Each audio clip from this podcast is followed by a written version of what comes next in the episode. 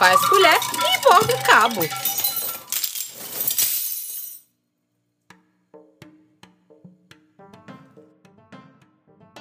Há mais de um século, essas esculturas são apontadas como símbolos da identidade local ribeirinha. Com o passar dos anos, elas foram ganhando formas que as diferenciam no tempo.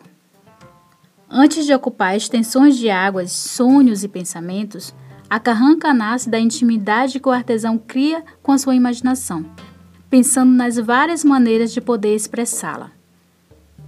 Carlos Drummond de Andrade, através do poema Amar-se aprende amando, fala com precisão sobre o artesão pioneiro na confecção de carrancas.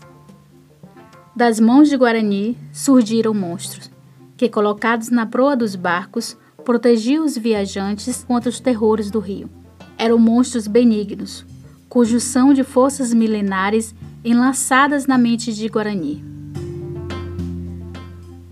Na região de Santa Maria da Vitória, Bahia, Francisco Biquiba de Lafonte Guarani, ou apenas Mestre Guarani, como era conhecido, foi artesão pioneiro na confecção de carrancas no período de 1901 até início da década de 40. Essas possuíam características próprias, com cabeleira espessa e relevo cobrindo o pescoço.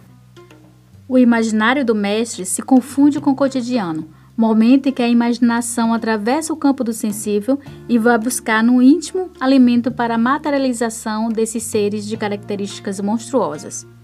Inspirado em animais antediluvianos, pré-históricos, da mitologia indígena e da herança escultórica africana, batiza-as de mastordonte, galocéfalo, bromosário, chipã, curupã, capelobo, muturã, bucão e pirajá. Guarani dizia que para cada história, mito ou encomenda, havia de ser um tipo de figura, dando vida e tornando cada carranca única. O artista inspirou muitos carranqueiros que viu surgir de suas mãos mistérios em forma de escultura.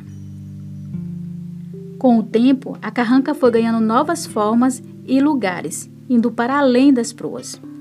Atualmente, a mais conhecida é a carranca vampira, modelo criado na década de 70 por Severino Borges, o Bitinho, que teve como inspiração um monstro que o deixou impressionado, visto em cartaz do filme japonês A Fuga de King Kong.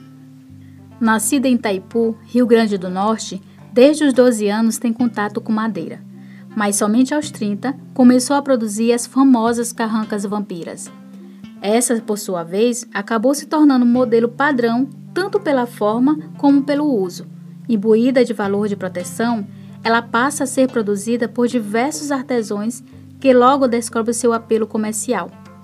Nas regiões entre Juazeiro, Bahia e Petrolina, Pernambuco, elas são vendidas como artesanato decorativo e religioso. As carrancas vampiras, enquanto expressão de agência popular, adquiriram funcionalidade conhecida coletivamente, garantindo a interação icônica desses objetos com o imaginário do povo. Suas funções místicas sobrevivem nos relatos orais da crença geral. Os mistérios que cercam esse objeto determinam seu uso enquanto produto representativo, fruto de uma cultura autêntica e espontânea. Nas embarcações já não ocupam as proas, mas estão a bordo do espaço da memória.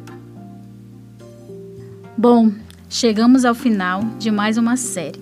Espero que vocês tenham curtido. Fiquem atentos às próximas publicações do programa Faz Colher e Bordo Cabo, acompanhando nossas redes sociais e nosso site. Um abraço e até a próxima!